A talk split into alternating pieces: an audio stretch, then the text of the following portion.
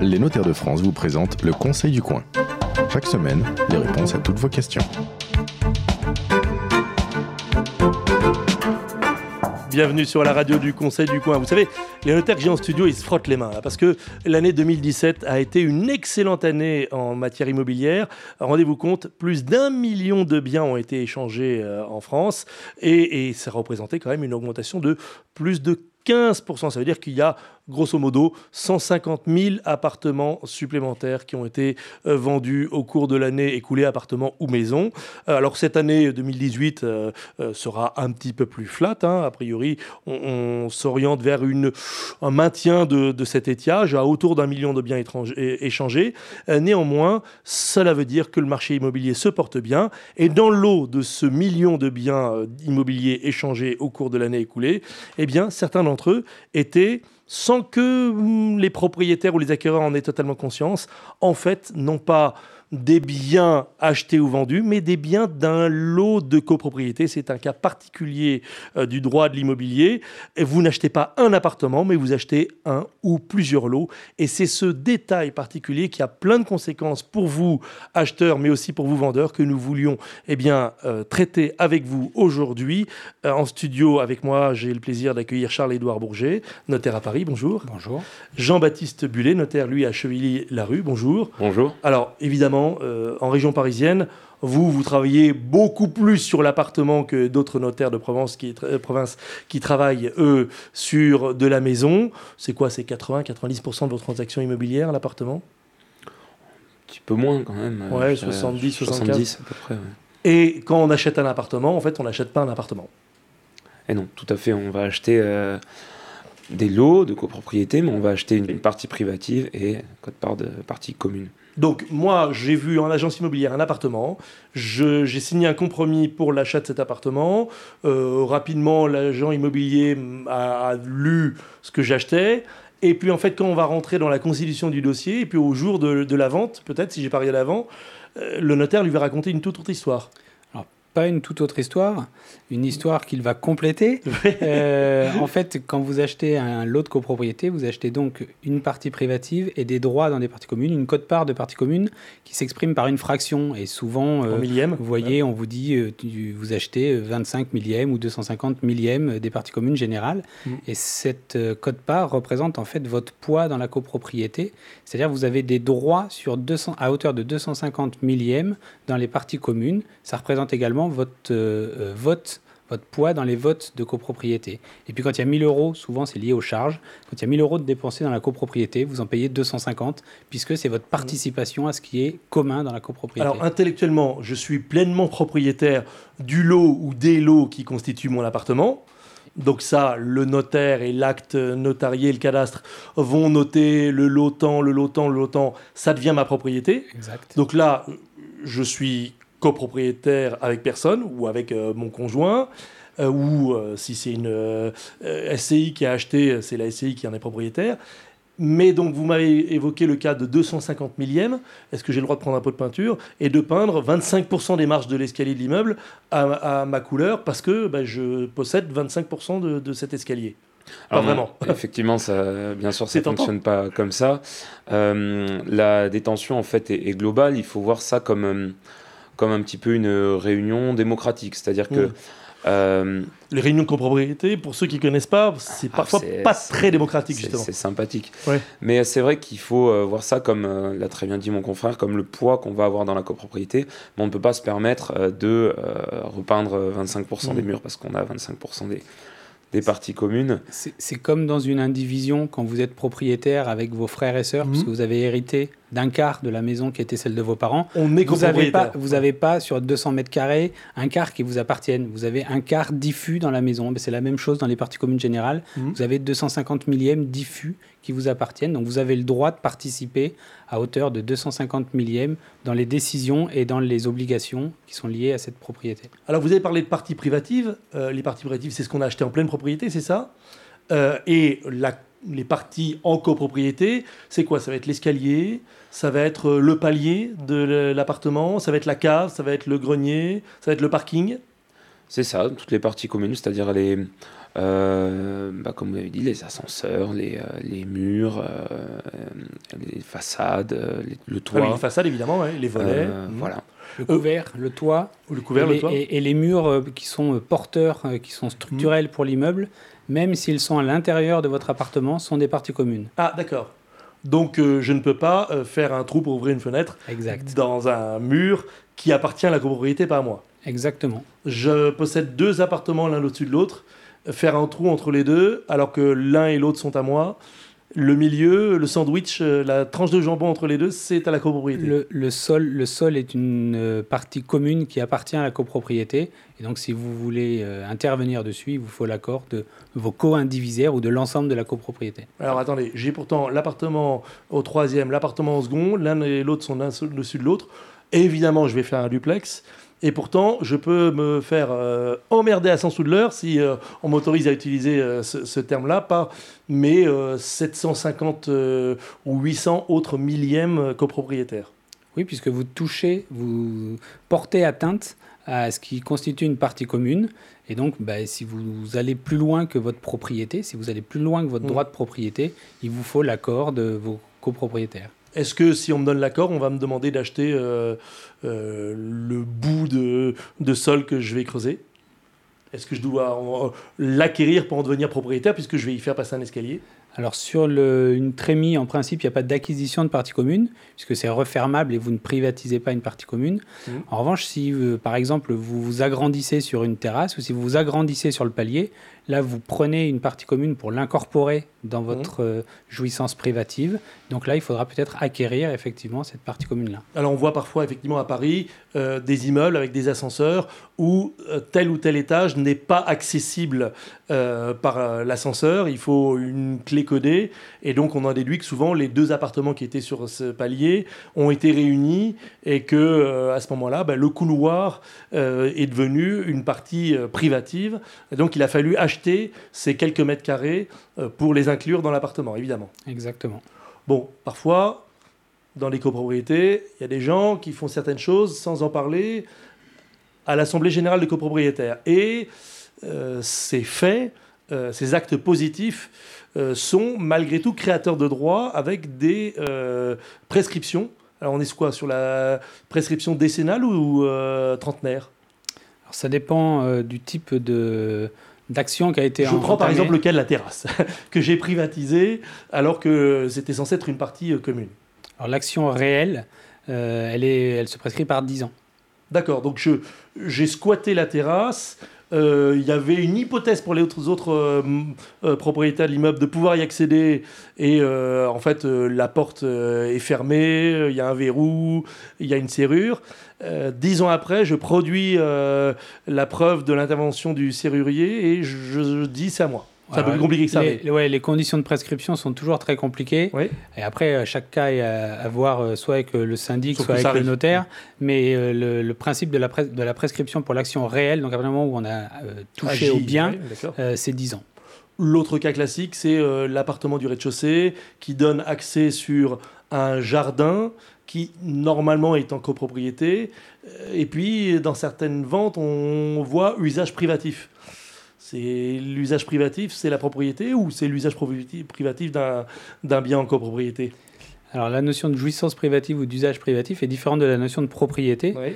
Et souvent, dans les règlements de copropriété ou les états descriptifs de division, on prévoit que le sol est effectivement commun, euh, Mhm. mais que le droit de l'utiliser peut être privatisé pour une certaine partie. Le- L'appartement du rez-de-chaussée peut avoir le droit d'utiliser privativement les 10 mètres carrés qui sont devant son appartement. Et quand il n'y a que le jardin ou la cour, par exemple, et qu'il l'utilise entièrement, euh, il y met sa table, ses chaises, euh, et il y euh, euh, dîne avec ses amis, euh, il y a un moment où la copropriété pourrait dire euh, tu vas plus loin, tu vas trop Il va loin. plus loin que ce qui lui a Mhm, été euh, attaché à son lot, ce qui dépendait de son lot. Donc il y a effectivement un recours de la copropriété là-dessus. À l'inverse, euh, dire euh, écoutez, j'achète ces 10 mètres carrés, euh, comment on négocie le prix pour acheter ces 10 mètres carrés? Ça, ça doit être euh, vu euh, et débattu euh, en assemblée générale des copropriétaires. Parce que ça peut être un- un- un- une aubaine pour les autres copropriétaires qui finalement n'en ont absolument aucune jouissance. Et ça va venir abonder le compte de la copropriété, lui permettre de euh, faire des travaux. Bah, tout à fait, mais il faut euh, quand même euh, se rappeler que même dans le cadre d'une vente à l'euro symbolique, euh, parce que les voisins s'entendent bien. Je pensais pas à l'euro symbolique, moi je pensais avec une mais vraie valeur. il va y avoir quand même des, des frais qui vont. Mm. et il va devoir y avoir très probablement une modification du règlement de copropriété dans certains Ouais. cas. Ça, ça a un coût.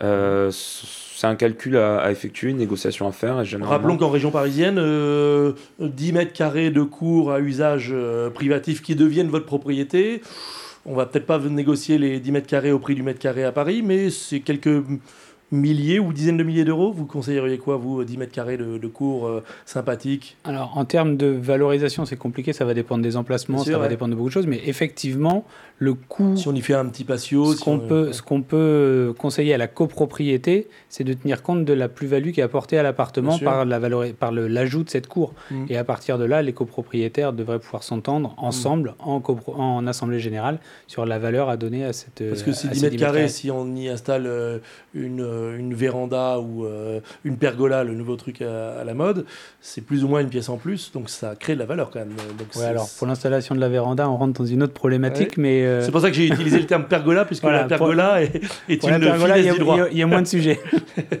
Euh, rappelons pour nos auditeurs que la véranda crée euh, euh, une surface supplémentaire habitable, alors que la pergola, euh, comme elle est censée être, euh, ne pas être mise hors d'eau et hors d'air, eh bien, euh, la pergola ne crée pas une surface habitable Donc c'est une petite finesse du droit que pas mal de, de fabricants de pergolas jouent euh, en ce moment, notamment avec les pergolas bioclimatiques. Vous irez voir sur Internet et vous comprendrez pourquoi je dis qu'il y a une petite finesse euh, là-dessus.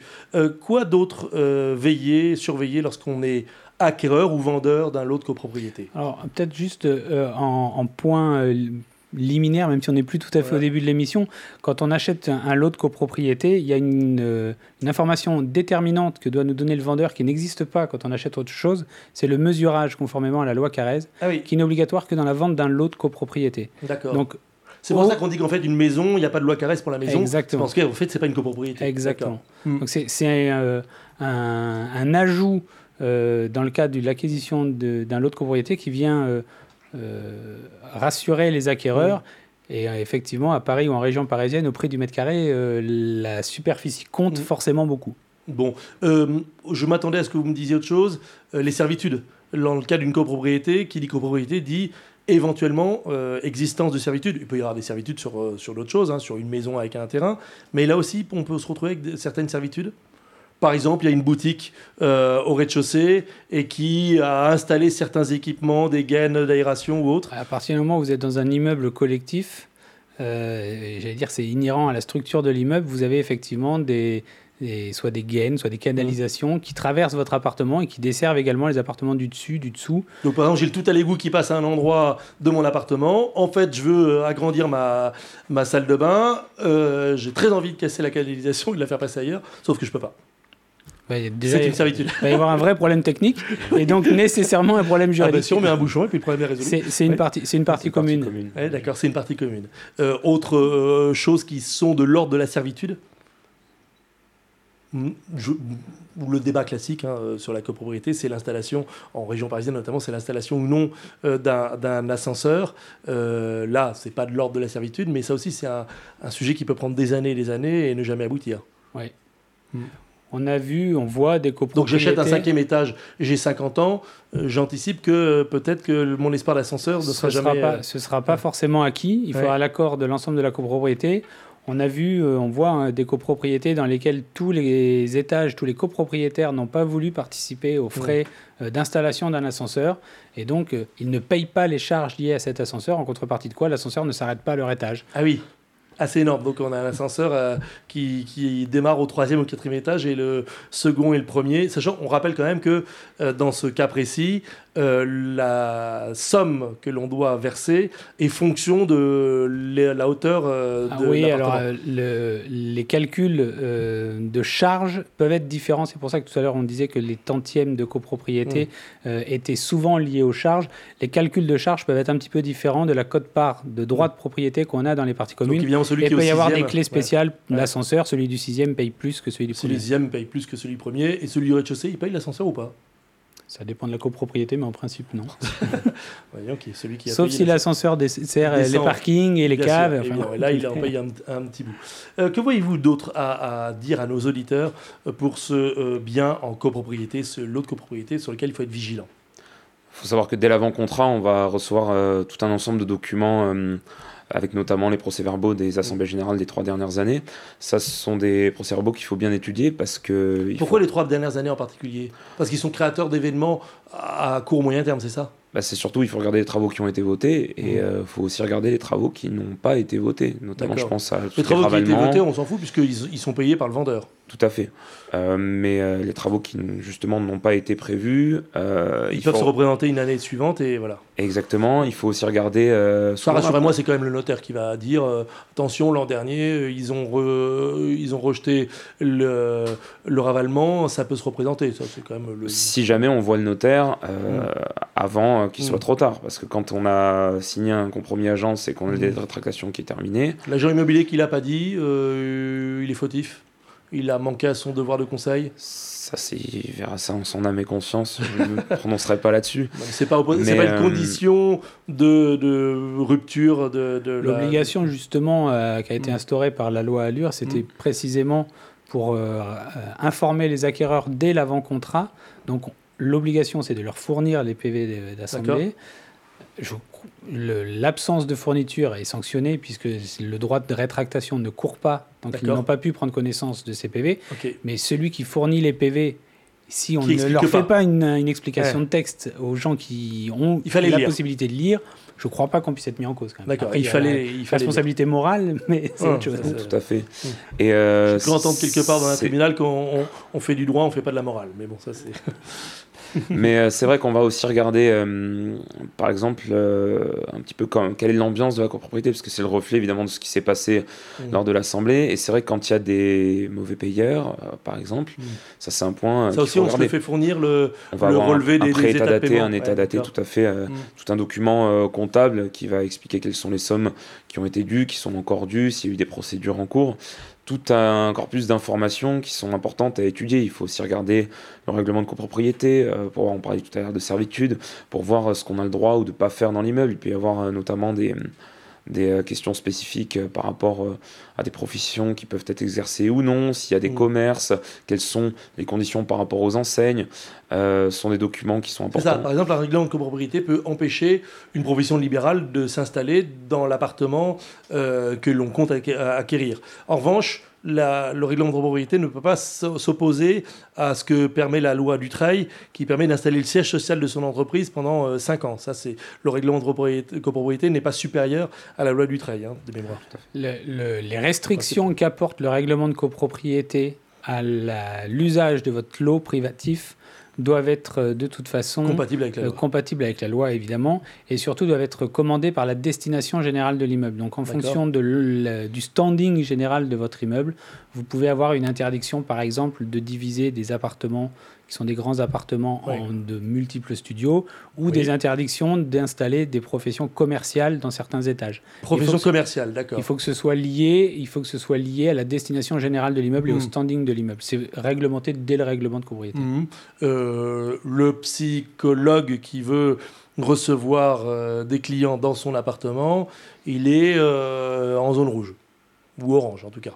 Il faut qu'il consulte y le règlement de copropriété et Ouais. son notaire pour voir en fonction Parce que c'est... de l'usage Ouais. actuel, Mm. de la destination prévue dans le règlement de copropriété et de la façon dont ça vit. Un mot euh, là-dessus. Est-ce qu'un copropriétaire informé euh, d'un projet de vente ou d'une vente qui était en cours peut engager une procédure et bloquer cette, euh, cette vente si euh, il estime, ce- pour, bah, bah, pour quelle raison d'ailleurs? Bah, Tiens, prenez par exemple euh, un, propriétaire qui vend, ça fait 10 ans qu'il n'a pas payé les, les charges, la vente peut être bloquée parce qu'il n'a pas payé les charges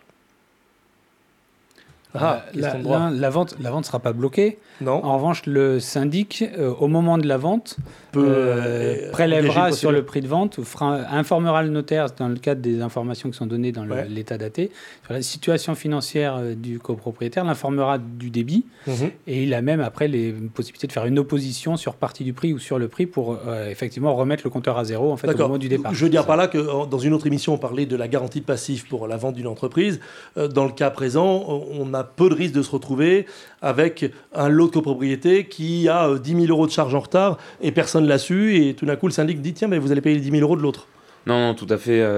nous, en tant que notaire, lors de la vente, euh, on va demander euh, la délivrance d'un certificat qu'on appelle l'article 20 euh, de la part du syndic qui va nous dire voilà, c'est bon, ce copropriétaire-là, vendeur, a apuré euh, toutes ses charges de par euh, le fait qu'il a payé régulièrement ou de par le virement que vous D'ailleurs, on, rappelle que lorsqu'on achète un lot de copropriété, on va rembourser une partie ou payer une partie des, charges acquittées par l'autre, euh, où il y a un rééquilibrage de, charges au moment de la, vente. L'idée, c'est effectivement de mettre le compteur à zéro au jour de la signature, et mmh. donc le vendeur apure toute la situation antérieure, mmh. éventuellement par prélèvement sur le prix de vente dans le cadre de, l'article 20. Et comme l'acquéreur devient propriétaire à compter de ce jour-là, il est redevable des charges à partir de ce jour-là. Et donc, en principe, le vendeur a payé les charges auprès du syndic pour le trimestre. en cours au jour de la vente. Et donc il y a une correction et qui va se faire. On rembourse au vendeur la cote-part qui nous incombe. Petite question éditeur rapidement, parce qu'il euh, faut qu'on fasse vite. L'émission a, déjà euh, beaucoup avancé en temps. Alors, j'ai acheté un appartement dans un immeuble dont une majorité des parts est détenue par deux SCI. Euh, celle-ci, pour faire du déficit foncier, il hmm, faudra nous expliquer ça, ou bien pour embellir l'immeuble, n'arrête pas de faire voter les travaux lors des assemblées générales et je n'arrive pas à suivre. Que puis-je faire? Fallait pas acheter. Ah, non. Oui, non, mais c'est surtout que ça relève de, de, l'abus de, de, majorité.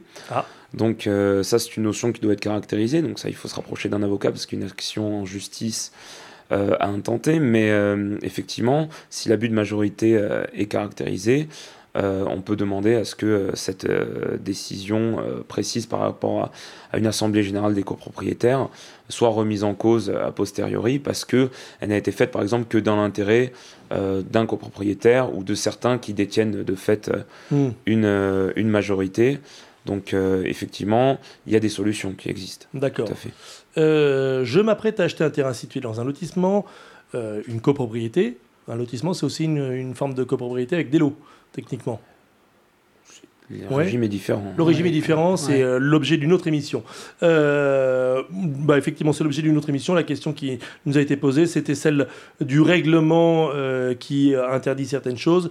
On a fait une autre émission que vous retrouverez sur le Conseil du coin, spécifiquement sur le règlement des lotissements et donc pas des copropriétés. Il y a d'ailleurs, rappelez-moi, c'est règlement et cahier des charges. C'est ça. Ah, règlement et cahier des charges pour le Deux choses distinctes.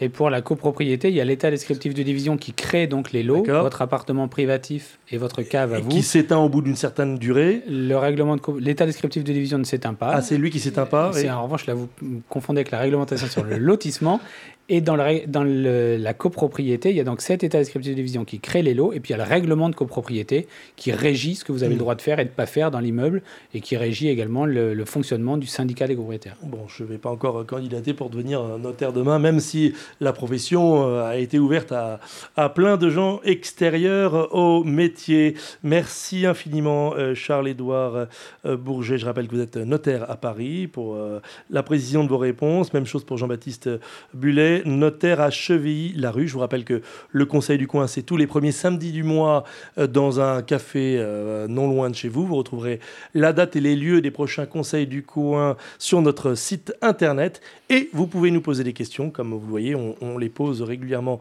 au notaire lors des émissions, notaire at conseilducoin.fr ou bien via Messenger sur Facebook. À la semaine prochaine. C'était le Conseil du coin avec les notaires de France. Pour poser vos questions, rendez-vous sur la page Facebook du Conseil du coin.